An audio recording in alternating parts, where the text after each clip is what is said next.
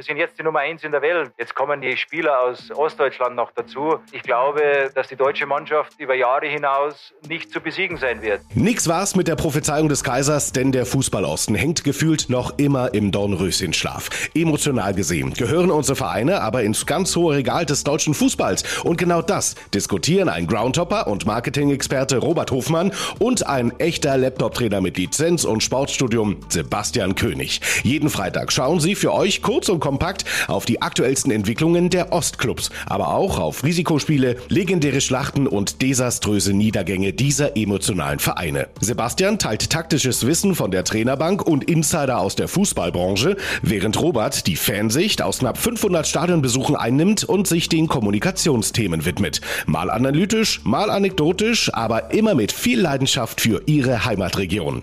Und da die Jungs deutlich besser reden können, als sie selber gekickt haben, holen sie sich immer mal wieder einen Gast dazu und damit richtige Expertise vors Mikro. Sportfrei und viel Spaß beim Zuhören. Niki Tacker, der Podcast im Fußballosten mit Robert Hofmann und Sebastian König.